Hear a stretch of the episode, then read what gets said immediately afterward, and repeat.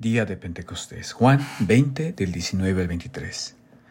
La condición natural del ser humano, sin la gracia de Dios, es el resentimiento. ¿Se han dado cuenta de cuántos sentidos vivimos? Muy en el fondo, incluso sin darnos cuenta, vivimos atados a un pasado lleno de resentimientos y rencores que a veces, para colmar la conciencia, decimos que ya perdonamos.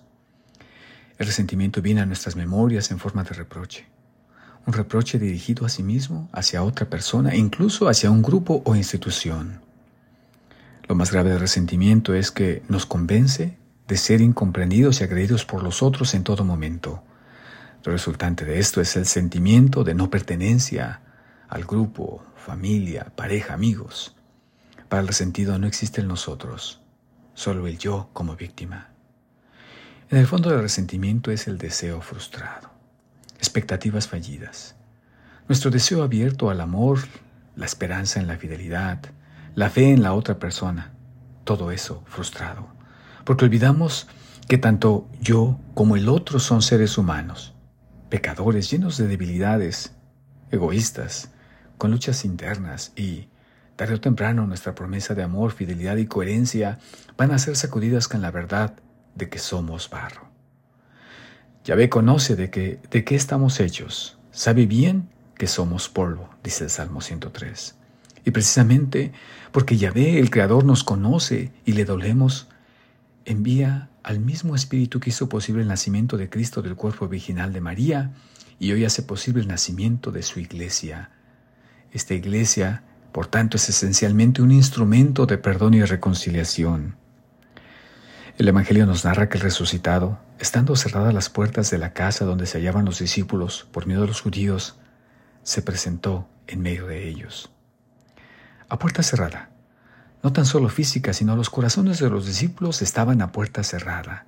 Se experimentaban avergonzados por su cobardía y resentidos de que su maestro no hubiera cumplido las expectativas que ellos tenían de él, de ser el Mesías que les llevaría a la liberación de la, de la esclavitud del imperio romano.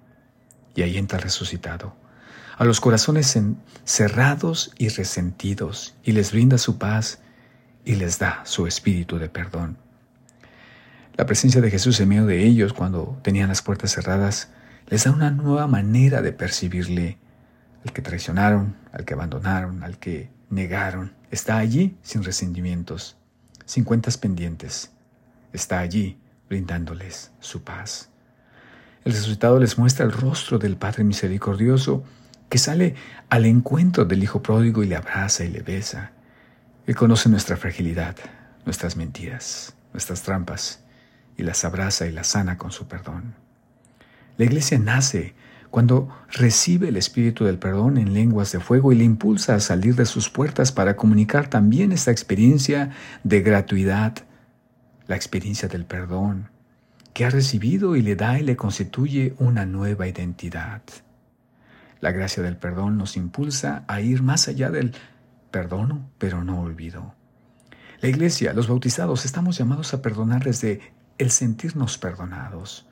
La memoria resentida es invitada a una transformación, a ser recreada en las aguas del Espíritu y a ser memorias que entiendan y abracen las miserias del otro. Es una iglesia paciente con los procesos de los otros e incluso con sus errores. Es una iglesia siempre abierta y en salida. Abierta para recibir al hermano, en salida para ir a buscar a quien yo tengo algo en contra y ofrecer el perdón a quien percibo me ha ofendido. Unámonos al salmista clamando. Envía, Señor, tu espíritu a renovar la tierra. Feliz domingo.